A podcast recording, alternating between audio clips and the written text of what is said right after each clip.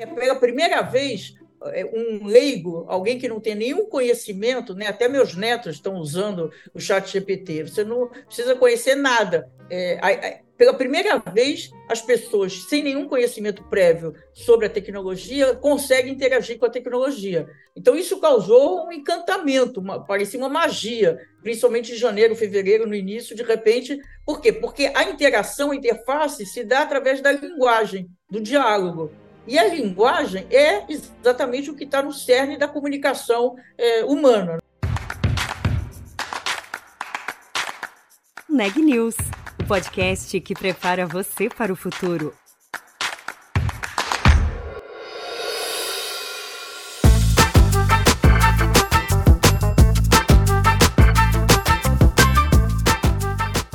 Olá, eu sou Marisa Dangil de Época Negócios e eu estou aqui hoje para conversar com uma das maiores pesquisadoras brasileiras sobre os impactos éticos e sociais da inteligência artificial. Professora da PUC de São Paulo, Dora Kaufmann é também autora dos livros A Inteligência Artificial Irá Suplantar a Inteligência Humana e Desmistificando a Inteligência Artificial Ninguém melhor do que ela, portanto, para abrir a nova temporada de Neg News, que será totalmente dedicada a essa tecnologia. Nesse podcast, ela fala sobre como a inteligência artificial está mudando a lógica de funcionamento da economia e da sociedade, explica o que torna o Chat GPT tão popular e conta qual será o futuro da tecnologia. Confira a conversa e fique de olho também nos próximos episódios, em que eu irei conversar com empresários, executivos e especialistas sobre os diferentes aspectos da inteligência artificial. É um prazer estar aqui com você, Dora Kaufmann, nessa nova série de Época Negócios, dedicada à inteligência artificial. E quem seria a melhor pessoa para abrir essa série, se não você, que é a nossa especialista em inteligência artificial da Época Negócios? É um prazer estar com vocês. Imagina, a Época Negócio é a minha revista, a revista do meu coração. Estou sempre, é uma alegria sempre poder estar interagindo com vocês. Muito legal. Dora, vamos começar pelo básico, porque eu acho que muita gente não entende o básico ainda, apesar de inteligência artificial ser um tema da moda, né? Todo mundo está falando sobre ele do que estamos falando quando falamos de inteligência artificial? O que é inteligência artificial e como que a gente diferencia de outras tecnologias ou de uma mera automação ou de, enfim, de algum outro tipo de, de é, é, componente ou de ferramenta tecnológica que não é inteligência artificial? O que, que faz dela, dessa tecnologia, algo especial e inconfundível? É, bom, essa, tudo que diz respeito hoje à inteligência artificial está ficando cada vez mais complexo, né? E eu sempre brinco que eu tenho. É, quanto aumenta a complexidade da tecnologia, menos tempo eu tenho para falar sobre ela. E, então, assim, para ser mais objetivo possível sobre a, a sua pergunta, ela, de fato, a inteligência artificial é uma tecnologia digital, mas ela tem uma natureza diferente. Ela é o que se considera tecnologia de propósito geral. Né? Para dar uma ideia, é, as últimas três tecnologias de propósito geral consideradas como tal, né, foi o, o, carvão, que iniciou a Revolução Industrial no século XVIII, depois a eletricidade, que iniciou a segunda fase da Revolução Industrial, a computação, e tudo indica que a tecnologia de propósito geral do século XXI é a inteligência artificial. O que, que é uma tecnologia de propósito geral? É uma tecnologia que muda a lógica de funcionamento da economia e da sociedade. Né? Então, ela hoje os novos modelos de negócio e os, a, a parte da transformação digital das empresas constituídas que estão migrando para novos modelos de negócio, na essência está é, a inteligência artificial. Então, ela está transformando, que a gente vai conversar ao longo é, desse nosso bate-papo, mas ela está, de fato, transformando a lógica da economia e da sociedade. Certo. Só, só, um parênteses, quer dizer, a internet não entra, você falou da computação como um todo, não da, da internet como algo que tem é, mudado a, a lógica da sociedade. Todo. Tá, porque isso tem a ver com essa questão da lógica que você falou. Então, explica para gente como que a IA é, é, muda a lógica da, da, lógica, da né? economia e da sociedade, sim muda de, de, diversas formas. Né? Eu vou dar só dois exemplos, assim, é, só para ilustrar essa mudança de lógica. Primeiro, a, a, mudança de lógica é que nós estamos migrando de um mundo de é, máquinas é, programadas para um mundo de máquinas probabilísticas, porque a técnica, praticamente hoje, tudo que, que tem de implementação, assim, a maior parte, é, tirando a parte da ciência, mas do ponto de vista da implementação nos setores de atividade, a maior parte, esmagadora maioria, está se refere a uma específica técnica que se chama rede de negócios profundas, ou em inglês deep learning. Essa técnica é um modelo estatístico de probabilidade. Quando eu falo que nós estamos migrando de um mundo de máquinas programadas para um mundo de máquinas probabilísticas, é porque as máquinas habilitadas por inteligência artificial são máquinas probabilísticas. Então, essa mudança é ela é radicalmente é, importante, né? ela é estratégia, ela é crítica, porque quando você tem máquinas programadas, é, se o programador fizer tudo correto, ela vai entregar até o final aquilo pelo qual ela foi programada. Ela não se modifica ao, ao longo de que ela vai sendo utilizada.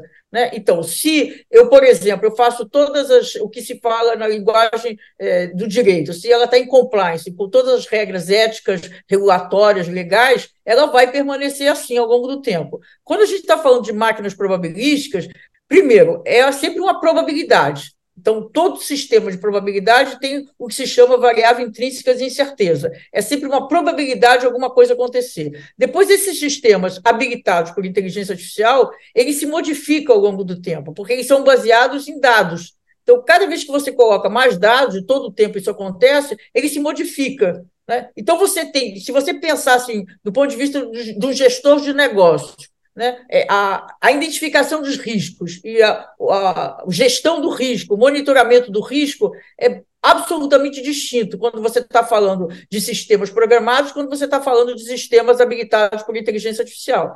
É, Dora, só para eu tirar uma dúvida que eu acho que é bastante comum. É, é, acho que muita gente, aliás, grande parte das vezes, fala: ah, eu já estou usando inteligência artificial, mas nem sempre é o caso, né? Qual é a confusão que existe aí, que as pessoas falam, ah, isso é inteligência artificial, mas na verdade não é, só para a gente esclarecer isso, porque eu acho que é uma dúvida que paira na cabeça do leitor. Mas será mesmo que eles têm inteligência artificial? É, é uma, é uma boa questão sua, porque, de fato, existem três situações, eu acho que são distintas. Uma é, a, existe uma confusão entre automação e inteligência artificial. Né? Quanto mais, principalmente depois do chat GPT, que virou esse rápida inteligência artificial, tem uma tendência a achar que tudo é inteligência artificial. Então, você tem automação, né, a automação não é nova, né? a gente tem processo de automação e cada vez mais acelerado, desde meados do século passado. É, então, tem uma automação programada. Se a gente olhar, por exemplo, hoje, como é que é feito um carro na indústria, nas montadoras, é, são máquinas fazendo uma máquina, né? mas aquilo não tem a ver com inteligência artificial, são, são máquinas, são processos de automatização.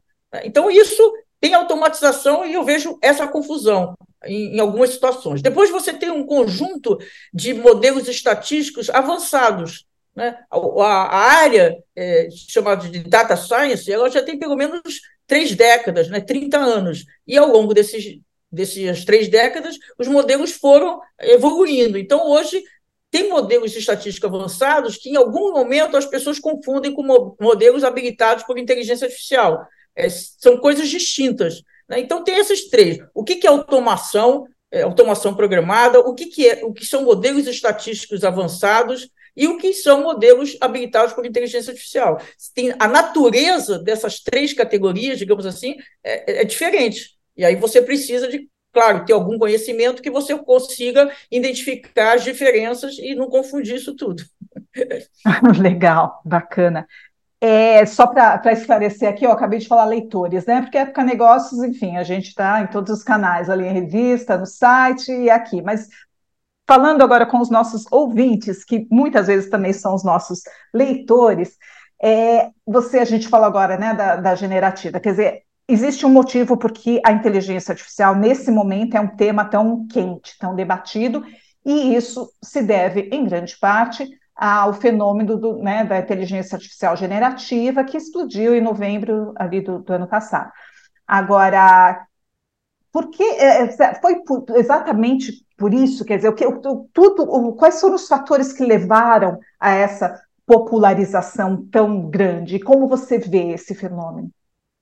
Olha, é, nós já, nós já, a, a, nossa comunicação e nossa sociabilidade já é mediada pela inteligência artificial há algum tempo, né? porque, exatamente pelo que eu falei, ela está por trás da, dessas plataformas e aplicativos do nosso cotidiano.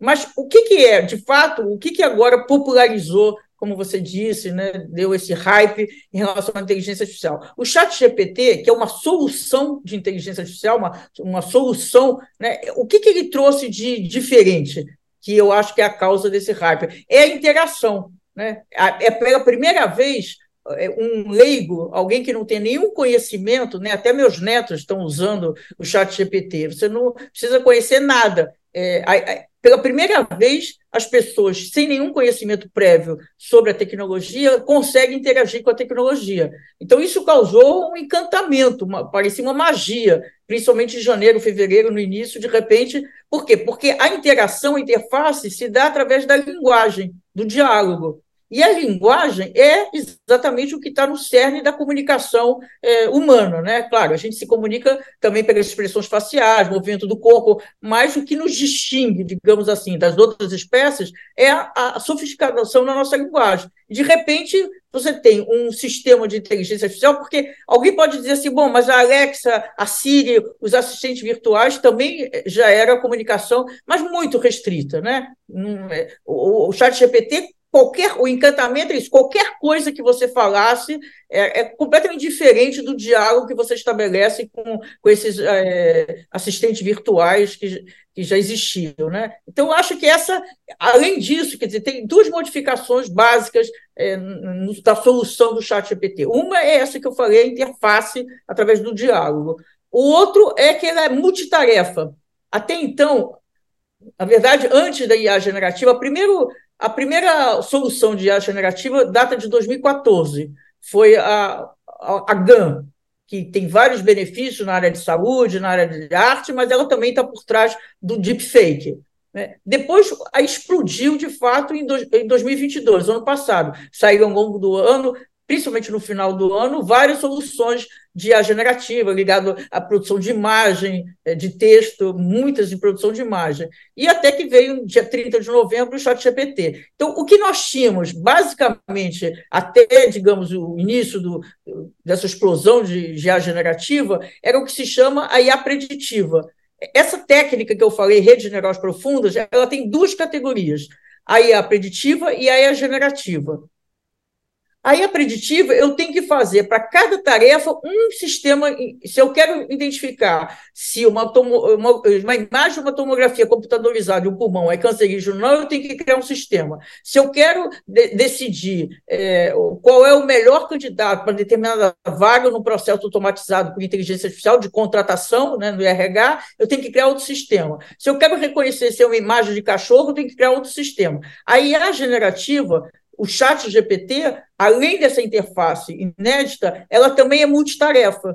Né? Como todo mundo que já experimentou sabe, eu posso perguntar qualquer. Não quer dizer que ele vai responder corretamente, mas eu posso perguntar qualquer coisa. Né? Então, isso tem uma mudança também, inclusive, tem um impacto muito grande em todos os processos que estão em curso de regulamentação, porque o risco passa a ser do uso e não para que, que foi feito aquele, aquele sistema. Né? É o uso, depende do que eu usar. Se eu usar para perguntar um resumo de um, de um texto lá que eu quero, tudo bem, é, tem um, um tipo de risco. Se eu for um médico perguntar colocar no prompt os dados do meu paciente e, e pedir qual é o procedimento médico né, e usar aquele procedimento médico, o risco é absolutamente alto. Então, passou essas duas mudanças, a interface do diálogo e o fato de que é multitarefa uma pergunta um pouco anterior, talvez, mas quais devem ser os maiores impactos da IA sobre a sociedade, na sua opinião? É uma pergunta ampla também, mas a gente pode talvez pensar algumas coisas de, de impacto Melhores? no trabalho, no ambiente, no, no enfim, Positivos. mercados, empresas.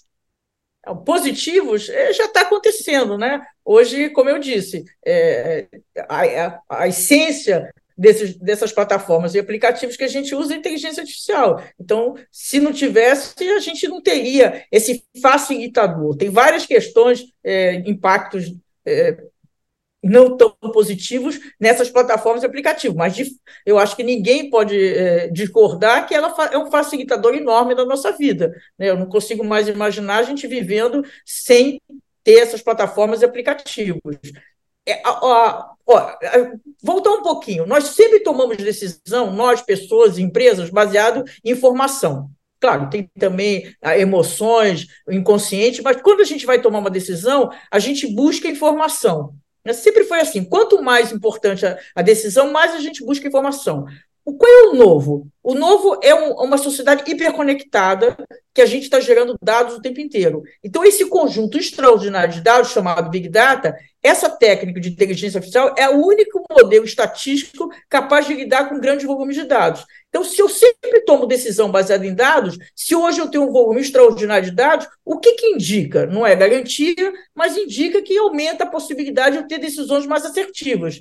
Então, os processos de decisão de fazer previsões estão cada vez mais baseados em extrair informações desse grande volume de dados. Então, se eu vou fazer uma produção, por exemplo, numa fábrica, eu vou buscar compreender cada vez mais o comportamento do meu consumidor-alvo e eu vou trabalhar com grandes volumes de dados. Aí eu vou usar inteligência artificial. Aí eu vou fazer um produto mais específico. Se eu estou numa fábrica, eu tenho condições de.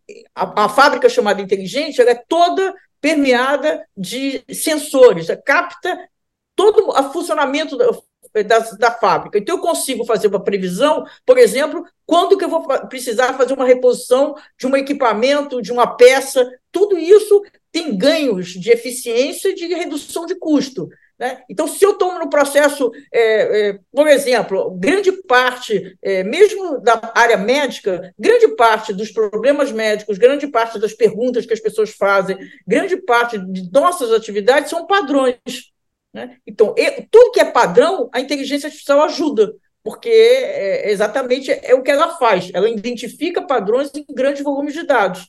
Né? Então, está acontecendo, é, ela está agilizando, por exemplo, ela, é, mesmo o chat GPT, uma, uma das atividades que ele, que ele vai bem, por exemplo, é fazer resumo. Né? Então, você pega na área de justiça, são volumes enormes de processos. Então, você tem um sistema de inteligência artificial que faz a classificação.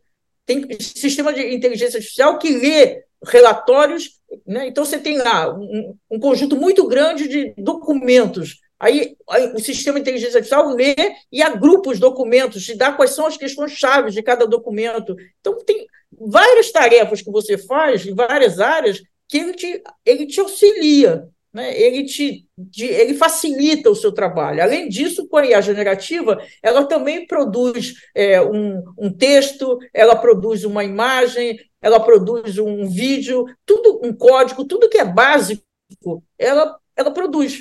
Né? Então, isso tem o lado positivo e tem o lado, é, de fato, é, preocupante de impacto, por exemplo, como você perguntou, do trabalho, né? porque desloca pessoas. A gente está vivendo um momento de expansão do já em curso é, automação programada, né? só que agora é automação inteligente. Né? É difícil separar o efeito da, dos dois tipos de automação. Né? Isso não sou eu que estou dizendo, são os especialistas em mercado de trabalho. Mas, de fato, tem mais funções na sociedade que estão sendo automatizadas. Né? Então, isso tem impacto. Tem outros impactos no mercado de trabalho, não é só o deslocamento do o que se diz o, o desemprego, né? não é só isso, tem outros, outros impactos. Então, eu acho que uma das complexidades de lidar com essa tecnologia é que, em geral, o, o, os sistemas eles têm impactos positivos e negativos na mesma no mesmo sistema, no mesmo modelo. Né? Então, como eu falei antes, a GAN, a GAN tem efeitos muito positivos, ajuda em algumas questões críticas na área de saúde, mas ela produz a, o deepfake. Né? Então, no trabalho também, por um lado, tem um ganho de eficiência redução de custo muito grande, por outro, ela tem a questão que, de fato, ela está substituindo pessoas. Não tem, isso tende a aumentar. Né? Então, é, não é simples, nada trivial, como é que você balança é, essas duas questões? Não adianta você ter o foco, na, digamos, no potenciais danos e você também não tentar ver que tem o lado positivo. Então, como é que você conseguia? Como é que todo desafio para mim hoje, para a sociedade, é quando, como maximizar os benefícios e mitigar os potenciais danos. Para onde você acha que vai a IA? Como você vê assim no, no futuro próximo, ou até mais distante, como você achar melhor? Como você vê ela se desenvolvendo?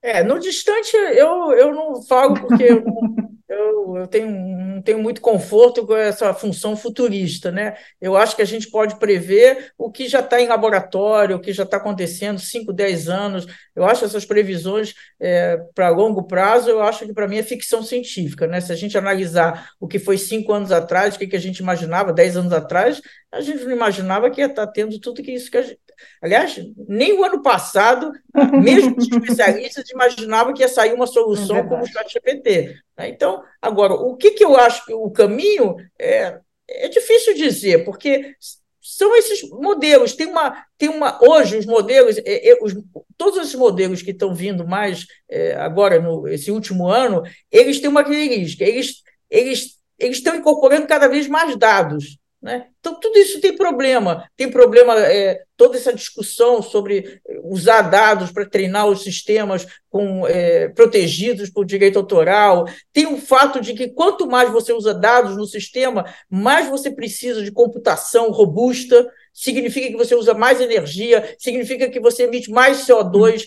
Então, e tem uma, uma relação é, entre muito importante entre é, sustentabilidade, meio ambiente e a questão é, da maneira como está evoluindo a inteligência artificial. Né? Tem, tem várias, várias questões então, se sair uma regulamentação que vai limitar, por exemplo, o uso de dados que sejam dados protegidos, por, que eu também não sei como que vai, nesse conjunto de dados, vai delimitar o que, que é protegido, o que, que não é, mas se sai uma regulamentação, tem um impacto é, no, no processo de evolução hoje da inteligência artificial. Se se se acordar para o fato de que, do impacto negativo sobre o meio ambiente, que para mim é, é a única ameaça de fato que nós temos a, existencial né, para a sobrevivência da humanidade hoje, para mim, não é inteligência artificial, é a mudança climática. Então, se tem um impacto negativo, então tudo isso vai depender, os caminhos, eu acho que não estão dados, mesmo de curto prazo. Então, Dora, com base nisso tudo que você falou, é, você acha que o jogo está dado? A gente consegue realmente saber o que vem por aí? Eu acho que de jeito nenhum, né? O jogo está quase só está praticamente começando, né? Como eu disse, é tudo muito estamos nos primórdios da IA generativa mais ainda, né? O, o, o boom mesmo foi o ano passado e toda a evolução mais intensa está acontecendo esse ano. A competição está muito grande, né? então hoje na verdade, quando a gente pensa assim na inteligência artificial no Ocidente, a gente tem que ter em mente que são cinco big techs americanas que estão é, controlando a pesquisa, a implementação, a, não, o desenvolvimento e implementação. Né? Então, e mais recente, com a IA generativa, é, duas dessas cinco empresas, duas tomaram dianteira na competição, que é a Microsoft e o Google. Por que a Microsoft? Porque a Microsoft, quem, quem desenvolveu o ChatGPT foi a OpenAI, a partir de uma, de uma estrutura dessa técnica chamada arquitetura, que foi desenvolvida em código aberto pelo Google em 2017. Mas a, é, a Microsoft fez um investimento de 10 bi na OpenAI e a contrapartida é um acordo de exclusividade. Então, todos os produtos da OpenAI só podem ser comercializados pela Microsoft. Então, na verdade, com isso, a Microsoft se colocou na dianteira dessa competição, que ela não estava. Então, hoje nós temos liderando a competição, principalmente da IA generativa, é, a Microsoft e o Google. Mas a Amazon já é, anunciou que está preparando e que vem coisa aí. Assim como essa, é, essa semana foi disponibilizado é, para o mundo o primeiro sistema de IA generativo é, para competir com o ChatGPT da China. Né, da empresa é, que, é, é da, que, é o investidor é o Caifuri. Então, tudo isso são a gente não sabe o que, vai acontecer. Quais são, aliás, a Samsung também anunciou uma alternativa é, ao ChatGPT. Então, a competição está começando. Né? Então, o, qual, qual vão ser os caminhos? Quem vai trazer? Por outro lado, a meta também. Né? O, o responsável pelo IA na meta, que é o Ian Lecan, ele tem falado, feito várias entrevistas, é, já anunciando e muitas outras é, soluções que vão vir a partir da, da equipe da meta. Então, é, é, nós estamos assim no início dessa competição. Então, o jogo de fato não vai, não está dado, porque ainda não se sabe e, e elas não também não está claro que cada um vai agregar e como vai agregar, e também não sabemos como a sociedade vai reagir, tanto do ponto de vista da, das empresas incorporarem, das pessoas incorporarem e da regulamentação. Então, é, hoje, fazer uma, uma afirmativa sobre o futuro, mesmo o futuro é, breve, né, o futuro curto prazo, eu acho que é temeroso. O que, é, o que a gente tem que estar tá observando, quer dizer, cada um dentro da sua área, agindo no sentido de que tudo isso venha para o benefício da sociedade. Né? É isso que, que a gente quer, o que se chama AR for Good, para o bem. Né? É uma tecnologia que é, claro, todo mundo quer que seja, quer dizer, todo mundo quer. Nós, sem dúvida, nós duas aqui queremos que seja para o bem da sociedade. Sim, nossos ouvintes também, tenho certeza. Dora, um prazer enorme ter você aqui com a gente hoje. Eu aprendi muita coisa, tenho certeza que os nossos ouvintes também. E, enfim, em, daqui a um, um tempo a gente faz mais uma que com certeza já vai ter mudado tudo de novo. então, super obrigado de novo e tchau. Até a próxima. Este podcast é um oferecimento de Época Negócios inspiração para inovar. Ouça, acompanhe, compartilhe e nos siga nas redes sociais.